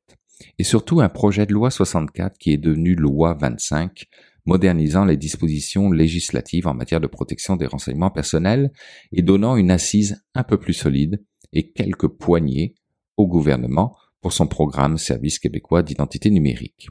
Et je rappelle que les objectifs de son programme sont de simplifier les démarches des citoyens et optimiser leur expérience à l'ère du numérique, de mettre en place une base structurante sur laquelle l'écosystème pourra bâtir des services numériques innovants simples d'utilisation et sécuritaires, pourra améliorer l'efficience de l'appareil public dans la gestion des renseignements personnels des citoyens, et enfin permettra de réduire le risque de fraude lié à l'identité en augmentant la robustesse des processus et des justificatifs, favorisant ainsi l'utilisation des services numériques dans un environnement de confiance. Une approche intéressante à regarder, mais qui cependant reste trop vague pour assasier l'appétit des spécialistes et des journalistes, car une transformation réussie ne repose pas sur l'introduction de la technologie, mais sur la transformation du processus. Et ça, c'est ce qu'on retrouve dans le livre Demain tous estoniens, l'Estonie, une réponse au GAFA, écrit par Violaine Champetier de Ribs et Jean Spiri. Dans ce livre, riche d'enseignements quant au modèle estonien, on apprend qu'à l'origine, l'Estonie a voulu pousser le plus loin possible le principe de la libre circulation au sein d'un marché unique, y compris des données, pour contribuer à un écosystème permettant des innovations révolutionnaires. Elle a également insisté, l'Estonie, sur la nécessaire harmonisation des législations pour accélérer la croissance, sur la nécessaire adoption de l'e-ID, la carte d'identité numérique, dans tous les pays européens. L'Estonie a également mis de l'avant sa technologie X-Road et plus largement la blockchain. Elle a mis en avant sa vision d'une société digitale inclusive, intégrée au modèle social, n'oubliant aucun citoyen ni l'enjeu important de l'éducation, de la formation et de la maîtrise des savoirs numériques. Et si vous voulez mon avis, dans ces principes, on retrouve la protection des droits et libertés fondamentaux, des données personnelles et de l'identité. Les individus sont propriétaires de leurs données personnelles et ils en contrôlent l'usage qui en est fait. Et le secteur public organise ces processus, écoutez bien, de manière à ce que les citoyens, les entreprises et les entités publiques n'aient à entrer leur information qu'une seule et unique fois. Et là, je ne peux faire qu'un parallèle avec ce qui se passe actuellement au niveau de Passeport Canada. Et oui, je sais, c'est pas de juridiction provinciale, mais de juridiction fédérale. Néanmoins, si nous avions comme l'Estonie une règle très claire qui dit que le gouvernement ne peut demander aux citoyens ces informations personnelles qu'une seule fois, nous n'aurions pas à reprouver à chaque fois que nous sommes citoyens canadiens. ce qui simplifierait grandement les démarches et accélérerait le processus sans fil d'attente sous la pluie devant le complexe Guy Favreau, dans le confort de nos foyers. Fin de la comparaison, mais avouez tout de même qu'il y en a une couple qui serait aujourd'hui bien content de ça actuellement. On le voit, il y a bien des avantages à nous doter d'une identité numérique. Mais si je reviens à la notion en apparence de cassette politique, on comprend que Eric Kerr se tire une balle dans le pied en parlant de déploiement de l'identité numérique à l'intérieur d'un prochain mandat. Si l'innovation est un écosystème qui repose sur une attitude, un état d'esprit et une culture, la politique, elle, repose sur une volonté, des actes, mais aussi de la communication. Pourquoi ne pas nous communiquer tout simplement l'état d'avancement du dossier? Pourquoi ne pas nous dire que la pandémie a quelque peu ralenti le dossier et que ce qui était promis pour 2021 arrivera en 2022, mais que pour le moment, le plan de match reste le même d'ici à 2025 Ramener ça à la notion de prochain mandat, c'est beaucoup trop électoral. Nous communiquer sur toute la complexité de ce projet serait certainement plus simple et pertinent. Nous sommes en mesure de comprendre, et tant qu'à y être, pourquoi ne pas nous communiquer sur le fait que le Canada est sur la table des travaux du Digital 7, le réseau de gouvernement numérique, dont l'objectif est de renforcer l'économie numérique en se concentrant sur le changement de la relation du gouvernement avec la technologie par l'adoption de normes ouvertes et des logiciels libres afin d'être plus rapide, plus efficace, et simplement nous dire où en sont ces travaux parce que ça nous intéresse également. Nous n'avons pas besoin de nous faire dire en sous-titres non subtils votez CAC si vous voulez avoir votre identité numérique reconnue partout au Canada. Non. Nous avons besoin d'indicateurs d'avancement du projet, d'indicateurs de gestion, peu importe leur couleur et nous avons aussi besoin de savoir si les autres partis politiques appuient ce genre de projet. Nous donnons déjà l'ensemble de nos données personnelles et de surplus comportemental à des firmes privées en échange de services pratiques et accessibles de partout. Nous sommes déjà dans une logique de capitalisme de surveillance, alors Faites en sorte d'avancer sur vos projets, cher gouvernement, et de nous le faire savoir afin que nous puissions devenir un peu moins dépendants à tous les jours de ces géants qui décident, qui décident.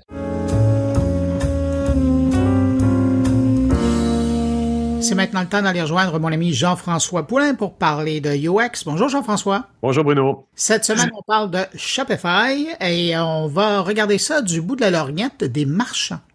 Exactement. J'ai profité cette semaine du fait qu'ils ont fait un lancement, le Shopify Edition Summer 2022, euh, que j'ai trouvé intéressant. Ça vous donne une petite impression de, de, keynote d'Apple, de, présentation de leurs nouveaux produits. Et effectivement, ils en ont beaucoup. Ils en ont plus d'une centaine de, ce qu'on a pu compter dessus. Donc, euh, c'était à se demander un peu s'il n'y avait pas déjà des choses qui étaient sorties et qui repackageaient. Il y a un petit peu de ça. Et euh, ben, je voulais avoir de l'aide un peu là-dessus parce que je ne suis pas un expert de Shopify et on s'entend. C'est un gros univers qui aide beaucoup les, entrepreneurs, les commerçants euh, euh, au Québec et au Canada. Et euh, j'ai voulu parler, on a déjà parlé avec elle d'ailleurs, j'ai parlé avec Maude Lavoie, qui est experte en Shopify et consultante numérique. Elle travaille chez Nitro, puis ben, elle me fait toujours bien rire, donc c'est toujours agréable d'avoir une conversation avec Maude. Et elle a passé à travers les produits qui sortaient du lot euh, qui, qui amènent ailleurs un peu. C'est des gros produits. Il y a eu vraiment beaucoup de travail et un gros travail aussi euh, euh, en expérience utilisateur pour les commerçants, pour leur facilité de travail. Puis c'est là où on se rend compte que depuis le début de leur existence, Shopify ils ont travaillé très, très, très fort à l'expérience utilisateur. On le sait, Cynthia Savard-Saucier qui travaille là-bas, qui est VP UX, ont, un, un, très grand mot à dire sur l'expérience utilisateur dans tout ce qui est le développement par, leur, par leur force de programmation. Là. Ben Jean-François, on va aller écouter cette entrevue-là et puis euh, ben merci d'avoir pensé de parler de ce sujet-là parce qu'effectivement, c'était comme euh, c'était l'équivalent d'un gros keynote, hein, au, ah oui. tu disais en, entrée de jeu là, mais euh, c'est assez fascinant quoi, une centaine de fonctionnalités qui sortent, c'est pas rien. Et, des grosses fonctionnalités et des points de vente aussi. Exactement. Alors ben on écoute ton entrevue à l'instant et puis ben merci beaucoup puis on se retrouve la semaine prochaine. Merci Bruno, à la semaine prochaine. Bon, parle-moi de Connect to Consumer, là, de, de, ce que Shopify vient de sortir, l'édition Summer. C'est-tu la première fois qu'ils font une sortie en force de, de, une annonce un peu à la Apple comme ça de leurs nouveaux produits, puis il y en a vraiment beaucoup. Oui, à ma connaissance, c'est pas mal la première fois qu'ils font ça comme ça. Il y avait d'autres styles d'événements, mais qui étaient plutôt tournés pour les, les partenaires ou euh, la gang qui tripe Shopify. Là. Euh, mais là, vraiment pour les clients, c'est pas mal une des premières fois qu'ils font quelque chose d'aussi grande envergure. Puis c'est le fun parce que le Shopify Summer Edition, c'est ça va chercher aussi toutes les dernières choses qu'ils ont fait dans les derniers mois. Parce que ça, pour les gens qui se connectent régulièrement dans Shopify, hop, il y avait toutes les dernières petites affaires au printemps, hop, hop, hop, qui se popaient. Fait que là, ça fait un peu un recap de tout ce qui est sorti. Puis, en plus, les nouvelles annonces des affaires qui s'en viennent aussi, euh, qui vont être vraiment, vraiment intéressantes. Fait que c'est le fun pour les marchands de voir tout ce que Shopify développe puis tout ce qui s'en vient. Ben c'est ça. Parle-nous des affaires qui t'ont fait, euh, qui t'ont, euh, qui t'ont, qui, ont, qui ressortent du lot là-dedans, qui viennent aider les commerçants, les utilisateurs commerçants, si on veut. Oui. Ben dans les affaires qui s'en viennent pour tous les marchands qui m'écoutent, un des affaires qui faisait suer, c'était les euh, coupons, parce que tu pouvais juste mettre un coupon. Puis des fois, tu aurais voulu faire des promos doubles, mais t'étais pas capable. Mais là, bientôt, on va pouvoir avoir les doubles coupons. Donc, je vais pouvoir mettre deux coupons, deux codes de coupons quand je passe la commande. Fait que ça, ça va être vraiment, vraiment, vraiment le fun, puis vraiment facilitant. Il y a des marchands qui, des fois, utilisaient le, un code de coupon, par exemple, pour des distributeurs, mais on aurait voulu combler, par exemple, avec ben un autre coupon pour le free shipping. Ben là, on va être capable de faire les deux. Euh, plus besoin d'une application enfin. Puis les applications pour ça n'étaient pas toujours top. Des fois, on avait des problèmes ou c'était difficile à configurer. Là, ça va être beaucoup plus simple puis direct dans Shopify. Ça, c'est OK. OK. Donc, on continue sur les, les features qui t'ont, euh, les, les, choses qui t'ont euh, allumé dans, dans les nouveautés, là. Oui, il y a Shop Cash qui est sorti que je trouve vraiment intéressant. Là, c'est juste aux États-Unis. Là, je suis un peu déçue. Des fois, ah. j'aimerais qu'il nous sorte au Canada en premier. En tout cas. Euh, puis, Cash, c'est des points qu'on va pouvoir accumuler en faisant des achats en utilisant Shopee. Puis pour ceux qui connaissent pas, Shopee, c'est un mode de paiement qu'on peut utiliser quand on passe une commande sur une boutique Shopify qui nous permet d'avoir comme notre compte Shopee puis d'avoir toutes nos commandes au même endroit. Donc, si on est quelqu'un comme moi qui encourage beaucoup les commerçants québécois, on va avoir plusieurs commandes dans le même Shopee. Fait que ça nous permet de suivre nos commandes, voir où est-ce que c'est rendu. Mais on peut consulter des profils euh, des entreprises. On peut acheter pas tout à fait directement à partir de là parce qu'on ressort puis on paye chez le commerçant, mais on peut euh, voir des produits puis acheter de nouveau à partir de l'application Shopee sur notre téléphone, suivre l'expédition, euh, on peut rentrer en contact avec le commerce et là on va pouvoir accumuler des points avec Shop Cash qui va nous permettre de sauver, c'est un peu comme une carte de points euh, mhm, mhm. qu'on peut réappliquer sur d'autres commerçants dans le même système. Oui, oui, oui, c'est ça. Fait que là, pour l'instant, c'est aux États-Unis en early access, donc en accès anticipé. À un moment donné, là, ils vont l'ouvrir plus grand, c'est pas quand, mais ça, mhm. c'est vraiment intéressant parce que le concept de points, c'est très populaire en général. Euh, les gens sont tous au moins, je, me sais plus c'est quoi le chiffre, je pense que c'est comme quatre ou cinq programmes de points différents. Fait que là, ça en fera un autre. les gens, ils aiment ça, puis là, c'est vraiment ouais. à Shopify. Fait que ça va inciter les gens aussi à acheter de compagnies qui sont sur Shopify parce qu'ils continuent d'accumuler des points. C'est logique, c'est logique. Quoi d'autre?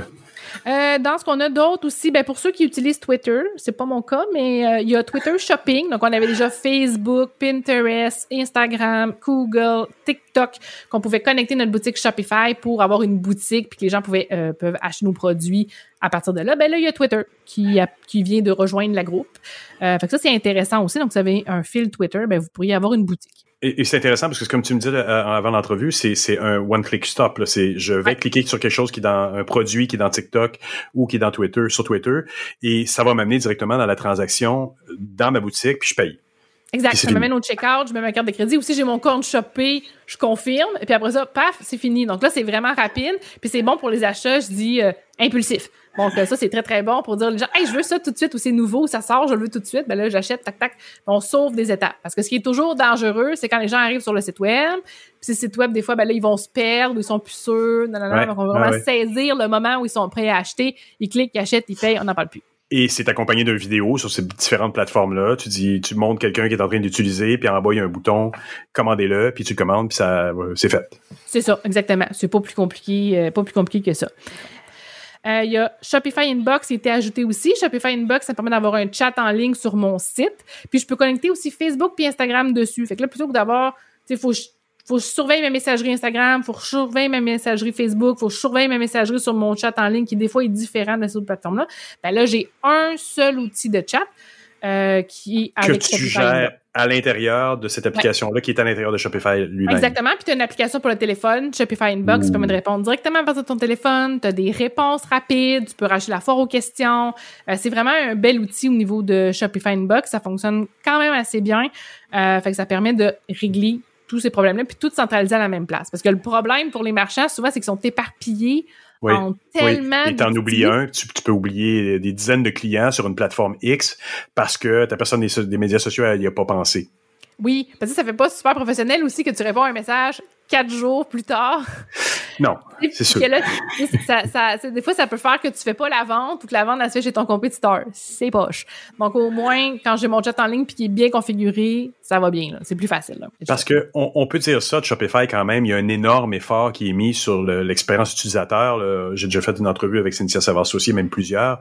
Un commerçant qui aurait peur de se lancer sur Shopify, ayant peur de pas être capable de jouer avec le, le, logiciel qui est derrière ou le back-end qui est derrière, il n'y a pas de raison. Là. Ça reste accessible pas mal pour tout le monde. C'est assez accessible. Puis ce qui est le fun, c'est qu'ils sont quand même à l'écoute de leurs marchands. sais les marchands disent, ben, on aimerait ça, nous, avoir de l'affaire. Ben, tu donné, si c'est assez pertinent et qu'il y a beaucoup de demandes, ça va finir par sortir.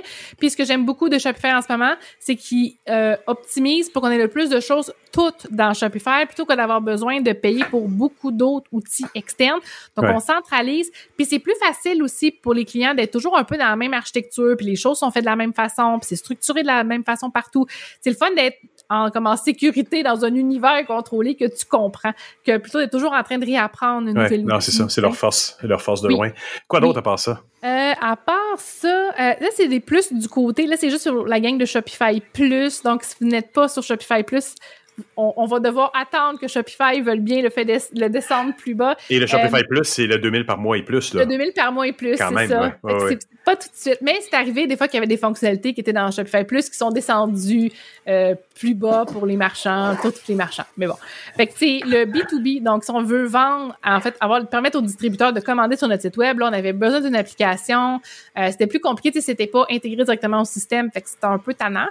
donc là, ils permettent de faire du B2B, ce qui me permet de faire des listes de prix pour ces gens-là. Donc, le prix que je veux à mon distributeur, d'avoir la fonction de net 30 jours, net 15 jours seulement pour ces gens-là, parce que tu veux pas qu'un client qui arrive sur ton site décide de prendre du net 15 jours, lui, tu veux qu'il paye tout de suite. Et juste ça, ça, pourrait leur ouvrir un marché qui est complètement différent de ce qu'ils avaient à date. Quand on parle de B2B, ça peut être des grossistes qui vont faire affaire juste avec leurs fournisseurs. Ils pourraient utiliser cette application-là pour le faire. Oui, exact. Mais surtout, si ça simplifie. Parce que, tu sais, il y en a, tu sais, tout dépendant comment tu gères ça en ce moment, ça se peut que tu gères des courriels, des téléphones, puis là, tu as reçu un premier courriel avec 10 produits, finalement, tu as renvoyé un autre, ah, finalement, je voudrais ça. Il y a beaucoup de back and forth, tandis que avec le B2B, avec le, dans Shopify, ben, la personne a choisi qu'est-ce qu'elle veut, puis après ça, elle va sa commande, puis c'est, c'est bien cadré, c'est bien structuré.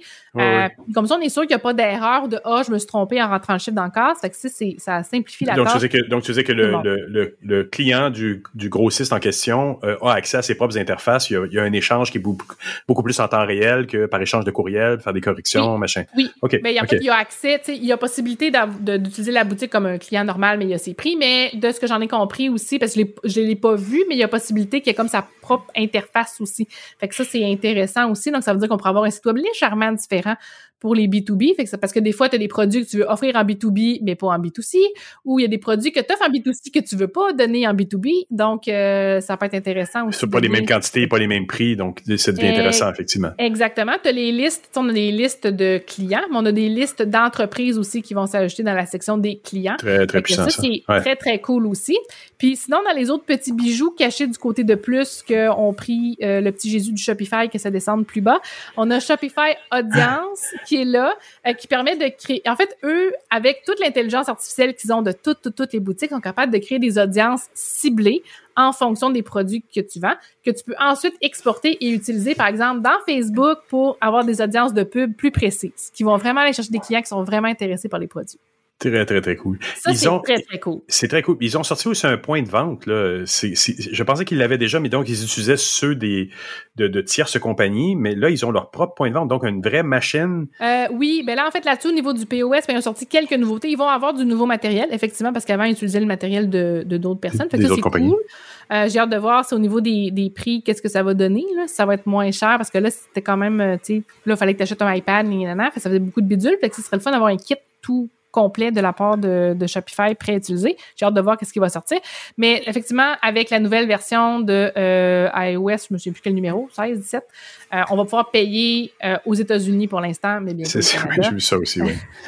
on est comme déçus que ah non. ben oui, pour une compagnie canadienne, on aurait bien aimé que ça, qu'il y ait, on ait des petits privilèges. mais effectivement, ça va être possible de payer ses achats avec son iPhone, euh, donc dans des boutiques euh, euh, Shopify aussi, fait que ça, ça va être chouette, fait que c'est un autre bel, euh, un autre bel avantage. Puis au niveau du POS aussi, ben là, ils travaillent fort pour le faire connaître, le dire aux gens, hey, on n'est pas juste en ligne, on est aussi en boutique, on a un système de caisse, ça a plein d'avantages, ben oui. avec des nouvelles fonctionnalités et tout ça, fait que tu travailles fort pour vraiment, tu sais que tu peux avoir 100% de ton écosystème qui est Shopify pour tout, tout ce que tu as à faire dans ta business. Est-ce qu'il y a d'autres choses qui ont sorti du lot des 100, 100 éléments qui ont annoncé? Euh, écoute, euh, ah, il y a au niveau de l'éditeur euh, de Shopify, l'éditeur euh, pour quand quand je me promène, que ce soit l'admin ou encore l'éditeur de thème, ils ont rajouté plein de nouvelles petites fonctionnalités. Donc, il y a eu des upgrades au niveau de ça, que ce soit dans la barre de gauche. Maintenant, c'est là que je peux aller sélectionner mes applications. Euh, puis je peux les je peux les épingler pour qu'ils restent toujours à gauche. Donc par exemple, j'ai une application que j'utilise souvent, ben plutôt que d'aller dans application, pas de la page à charge, pas que je clique sur l'application, puis la page à charge, ben là je peux avoir directement dans mon menu de gauche, je clique sur l'application parce qu'elle est épinglée là comme un raccourci, puis j'ai accès à mon application. Fait que ça me sauve un clic. Mais tu sais quand on est pressé, ce clic là, il est important. Effectivement. Euh, ils ont rajouté aussi si des gens utilisent plusieurs euh, boutiques Shopify, ont plusieurs commerces, par exemple, plusieurs entreprises, ils ont facilité le lien pour changer entre les différentes boutiques. Donc, je peux avoir un seul courriel qui gère plusieurs boutiques puis facilement naviguer euh, entre elles. Puis, il y a plein d'autres petites modifications au niveau du UX aussi, du côté de l'admin puis des, de la section des thèmes aussi. Fait que ça, c'est chouette. Ils ont, ils ont travaillé fort cette année. Ils ont travaillé vraiment fort. Vraiment, vraiment fort. Est-ce qu'il y a un dernier élément que tu voudrais nous partager qui est ressorti du lot de cette annonce-là? En fait, pour ceux qui font des liens de bio, là, présentement, c'était compliqué. Où on utilisait Later, où on utilisait des fois, il y avait Canva qui le faisait, où on se faisait une page, un site. C'est toujours un peu compliqué à gérer. Fait Linkpop nous permet de faire des liens de bio. Donc, par exemple, sur mon Instagram, Facebook, TikTok, quand on clique sur le fameux lien, et d'avoir, je peux euh, identifier des produits, des collections, je peux mettre les liens vers mes réseaux sociaux, des liens vers des pages, choses comme ça. Ça permet de gérer ma page de liens de bio directement, encore une fois, dans Shopify, plutôt qu'utiliser une autre application, euh, puis d'être obligé de, comme de payer une autre application parfois pour avoir accès euh, à euh, différentes fonctionnalités. Ça, c'est très cool aussi. C'est super intéressant. Écoute, je te remercie beaucoup de m'avoir euh, illuminé sur cette euh, toutes les nouveaux features de Shopify. J'invite tout le monde à t'écouter sur TikTok parce que c'est vraiment la place où ça vaut la peine si vous êtes dans vous avez un commerce électronique, vous y pensez, d'aller suivre tes capsules quotidiennes. Enfin là maintenant sur TikTok, c'est un peu intemporel, mais t'en sors vraiment beaucoup à tous les jours. Peut-être qu'il y aura une petite pause pour l'été, comme tu disais tout à l'heure, mais euh, ça vaut vraiment la peine de t'écouter. C'est super drôle, c'est vraiment intéressant aussi. donc on invite tout le monde à aller te voir sur TikTok. Ton identifiant sur TikTok étant Miss.nitro. Facile à trouver parce que Nitro, c'est le nom de ta compagnie. Oui, exactement. Voilà. Maude, je te remercie vraiment beaucoup pour cette belle entrevue. Ça fait plaisir. Merci.